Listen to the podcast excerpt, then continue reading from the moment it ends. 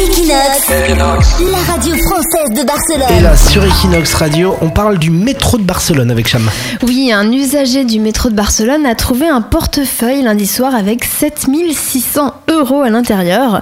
Alors, Nico Leslie, qu'est-ce que vous auriez fait, vous, si vous aviez trouvé une telle somme? Oh, moi, je négocie, je prends le numéro de téléphone de la personne et je lui dis en coupant deux. Je te donne 3005 et je récupère 3005. Ah, c'est un peu bâtard quand même, hein? Un peu, ouais.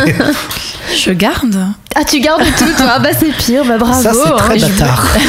Eh bien, cet usager a tout simplement rendu le portefeuille aux employés du métro. Donc, ce n'était pas Leslie hein, qui l'a Ah. trouvé. Voilà, il l'avait trouvé donc dans la station d'Arc de Triomphe lundi soir. Il s'est immédiatement rendu au centre de coordination de la station de métro. Les responsables ont remis le portefeuille au Mossos, la police catalane, qui a pu le rendre à sa propriétaire grâce au papier d'identité qui se trouvait également donc dans le portefeuille. Et puis on a appris cet après-midi que l'heureuse propriétaire a appelé cet honnête citoyen qui veut rester anonyme pour le remercier.